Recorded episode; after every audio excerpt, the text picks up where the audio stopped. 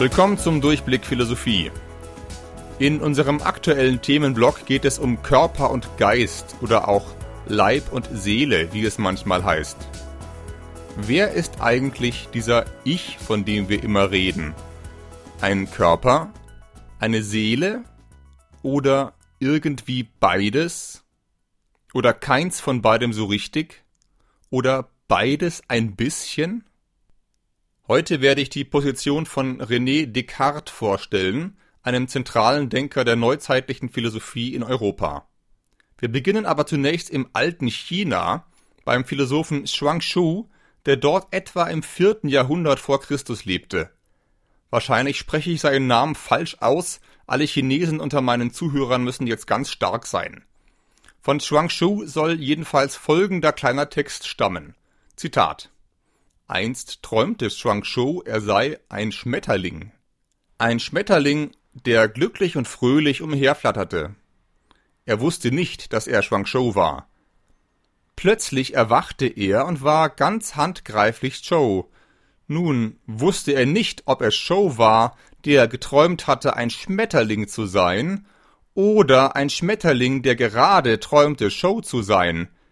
Es muss aber einen Unterschied zwischen Show und dem Schmetterling geben. Dies nennt man die Transformation der Dinge. Zitat Ende. Ein deutsches Wort für Transformation ist Verwandlung. Shuangshou hat ein ähnliches Erlebnis wie Gregor Samsa in Kafkas Verwandlung, siehe letzte Episode.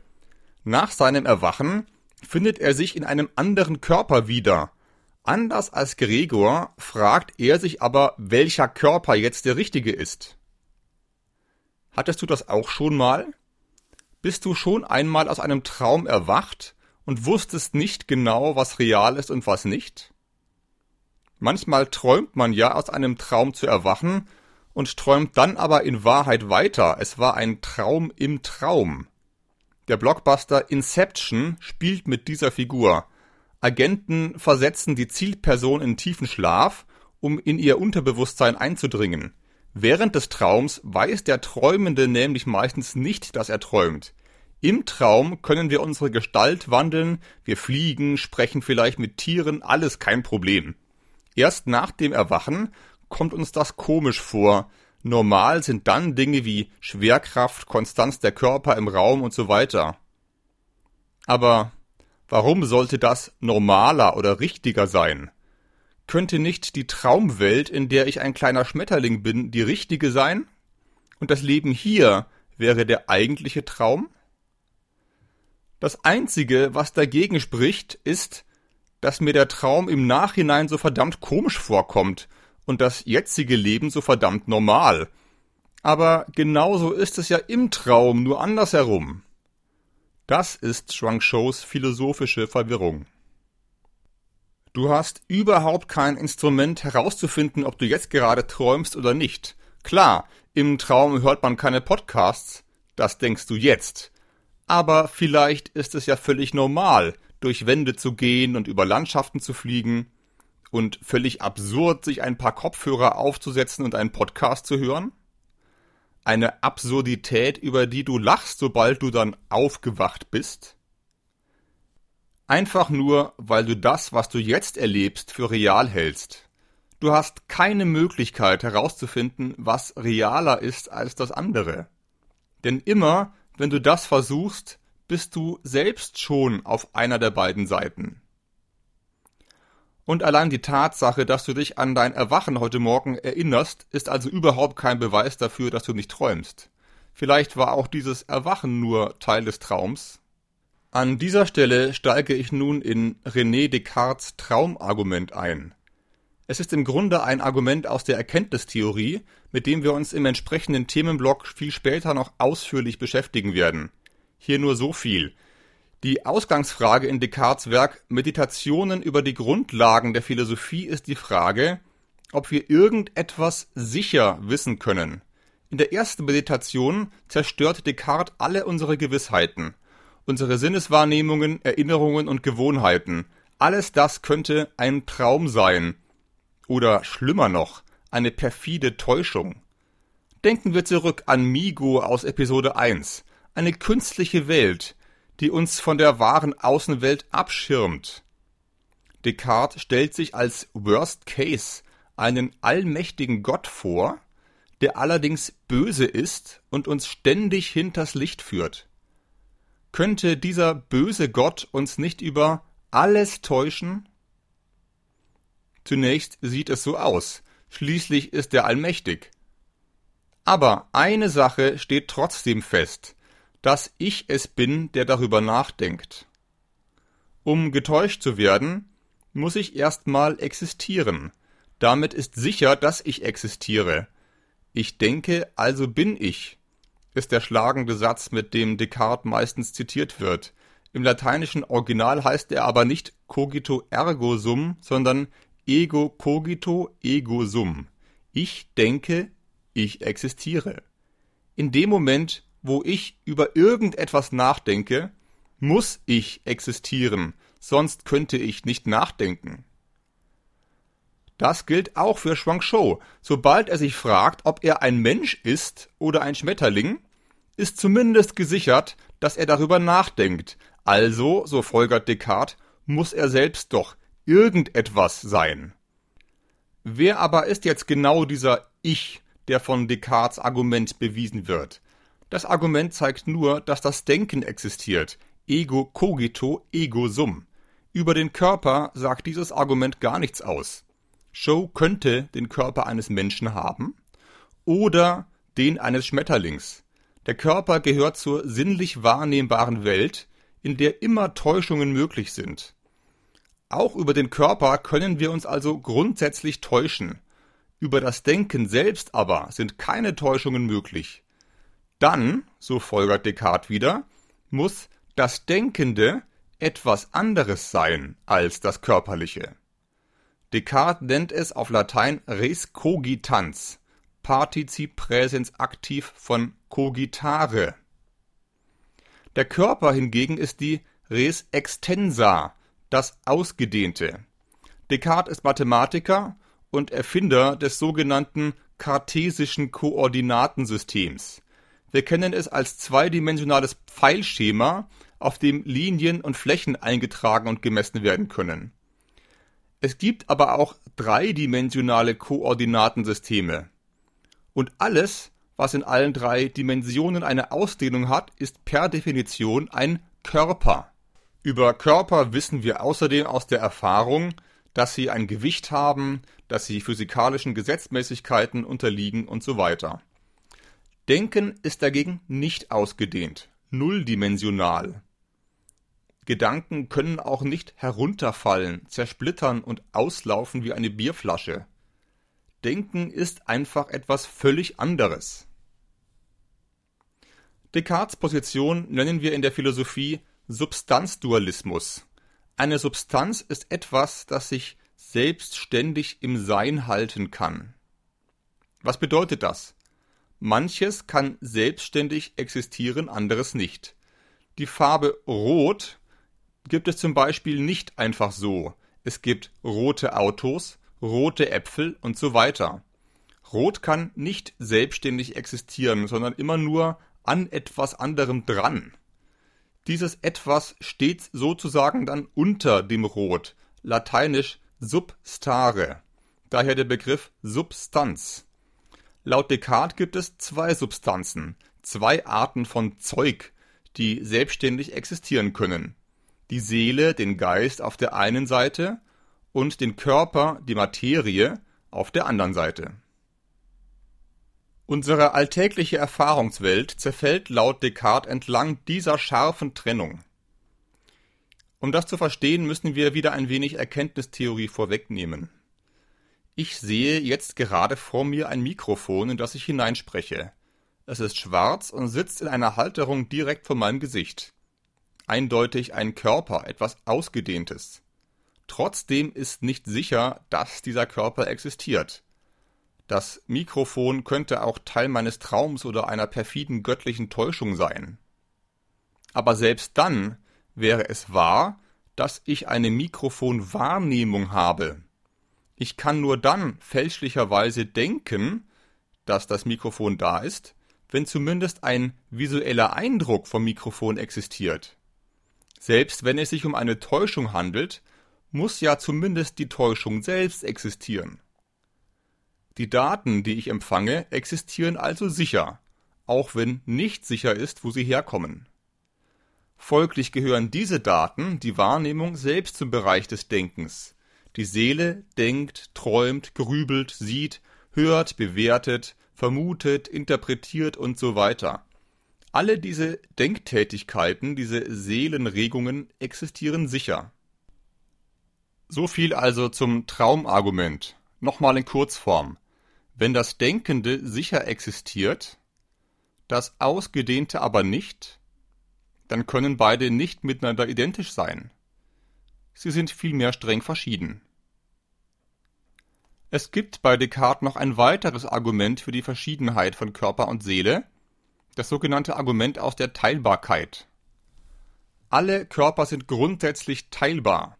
Auch der Tisch, der gerade vor mir steht, kann in zwei oder auch zwanzig kleinere Teilstücke zersägt werden. Woher weiß ich das? Erste Antwort aus der Erfahrung, weil ich schon oft gesehen habe, wie Dinge zersägt werden. Das ist aber nicht der eigentliche Grund aus Descartes Sicht. Bist du hundertprozentig sicher, dass du schon gesehen hast, wie Tische zersägt werden? Und selbst wenn ja, warst du damals davon völlig überrascht nach dem Motto, ach so, ein Tisch kann man in kleine Teile aufspalten, das wusste ich ja gar nicht? Descartes würde sagen, nein.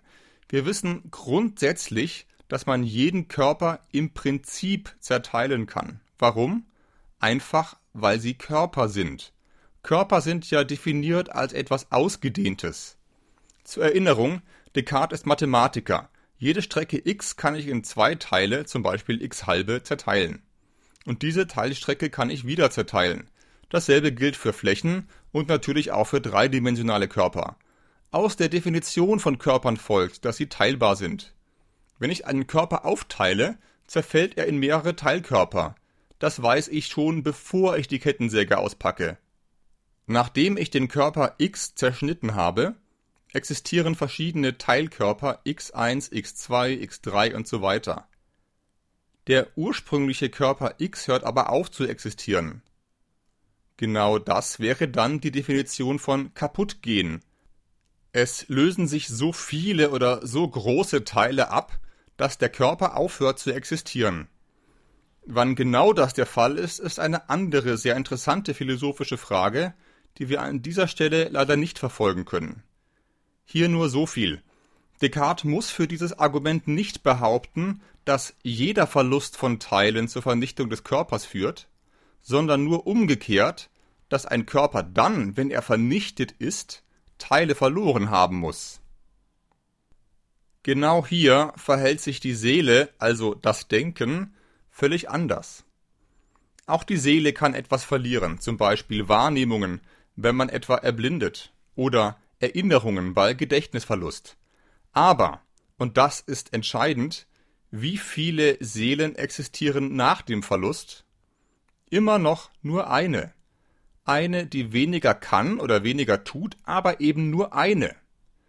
Wenn ich das Gedächtnis verliere, entsteht nicht etwa ein zweites Denken, das dann nur aus einem Gedächtnis besteht, sondern es existiert eine Seele, ein Denken weiter, ein Denken, das sich dann halt nicht mehr erinnert. Daraus folgert Descartes, dass das Denken, die Seele, nicht teilbar ist. Und daraus folgt wiederum, dass sie nicht identisch mit dem Körper ist, zu dessen Definition ja gerade seine Teilbarkeit gehört. Hier das ganze Argument nochmal in Kurzform. Körper sind ausgedehnt, also teilbar in kleinere Körper, Denken, also die Seele, ist nicht teilbar in einzelne denkende einzelne Seelen, also sind Körper und Seele nicht identisch. Dieses Argument lässt sich aber noch weiter spinnen. Kaputt gehen heißt ja geteilt werden. Wenn die Seele nun nicht teilbar ist, kann sie auch nicht kaputt gehen. Womit wir mal eben die Unsterblichkeit der Seele bewiesen hätten. Nicht schlecht, oder? Vielleicht bist du jetzt skeptisch. Unsterblichkeit der Seele? Echt jetzt? Dieses Ergebnis können wir heute sicher nicht mehr alle einfach so unterschreiben. Aber wo genau ist das Problem von Descartes Argument? Darum wird es in der nächsten Episode gehen, in der ich die wesentliche Kritik an Descartes vorstellen werde. Heute möchte ich abschließend noch einige seiner Stärken aufzählen, ihn würdigen, wie man so schön sagt. Zunächst wirkt seine Argumentation auf den ersten Blick ziemlich wasserdicht. Insbesondere das Traumargument. Am Ich denke kann ich nicht zweifeln, weil ich dafür schon wieder denken müsste. Das ist schon raffiniert, oder? Zweitens bestätigt Descartes wahrscheinlich die Sichtweise, die viele von uns sowieso auf das Verhältnis von Körper und Seele haben. Denken wir nur an das Gedankenexperiment aus der letzten Episode. Wenn wir alle unsere Körper oder Gedanken tauschen müssten, würden die meisten von uns doch die Gedanken und Erinnerungen behalten wollen und dann eben einen anderen Körper in Kauf nehmen. Begründung ohne diese Gedanken und Erinnerungen wäre ich nicht mehr ich. In einem anderen Körper dagegen könnte ich immer noch ich sein. Das heißt aber, ich bin meine Gedanken. Ich bin nicht ein Körper, sondern ich habe einen Körper. Und genau für diese ziemlich starke Intuition liefert Descartes nun die Argumente. Drittens passt Descartes Argument zur Teilbarkeit zu unserem alltäglichen Verständnis von personaler Identität. Zunächst das Problem. Mein Körper verändert sich über die Jahre ziemlich stark. Am Anfang ist er nur 3,5 Kilo schwer, irgendwann 20 bis 30 mal so viel. Stoffe gehen in ihn hinein und aus ihm wieder heraus, alles ist im Wandel. Dagegen gehe ich normalerweise davon aus, dass ich selber, der ich diesen Körper habe, noch die gleiche Person bin wie vor zehn Jahren oder in zehn Jahren. Sonst könnte ich ja gar nicht sinnvoll darüber sprechen, was ich damals erlebt habe oder was ich in zehn Jahren tun werde. Wie kann ich aber immer derselbe sein, wenn mein Körper sich offenbar so stark verändert? Descartes weiß es, weil es immer dasselbe Denken ist, das mein Ich ausmacht. Wenn ich nicht einfach nur mein Körper bin, dann kann ich vielleicht auch über die Zeit hinweg derselbe sein. Historisch betrachtet steht Descartes, der im 17. Jahrhundert gelebt hat, jedenfalls an einer Zeitenwende. Was ist der eine sichere Grund, auf dem alles andere aufbaut? Vor Descartes war die europäische Antwort vermutlich Gott. Gott ist in allem und die Ursache für alles. In Descartes Cogito-Argument ist dagegen das denkende Subjekt die einzig sichere Grundlage also letztlich der Mensch. Was für eine Revolution im Denken das bedeutet, kann man auch im Nachhinein sich kaum wirklich klar machen. Das eigene Denken ist der Mittelpunkt des Universums. Im Cogito-Argument tritt Gott sogar als Betrüger auf, eine verrückte, todesmutige Idee im Zeitalter der Scheiterhaufen und Inquisitionen. Wie wir in der Erkenntnistheorie sehen werden, führt Descartes den guten allmächtigen Gott dann letztendlich doch noch wieder ein, allerdings erst in seiner dritten Meditation nach dem Beweis für das denkende Ich. Auch die Vorstellung einer unsterblichen Seele ist nach einigen Jahrhunderten Aufklärung nicht mehr unbedingt Mainstream, aber so ist das eben mit Zeitenwenden. Mit einem Bein steht Descartes noch in alten Weltbildern, mit dem anderen schon im radikal neuen. So, ich hoffe, das war heute für dich aufschlussreich. In der nächsten Episode werden wir uns die Probleme und Schwierigkeiten von Descartes Leib-Seele-Dualismus genauer anschauen. Ich freue mich, wenn du diesen Podcast weiterempfiehlst und 5 Sterne bei iTunes dalässt. Bis bald!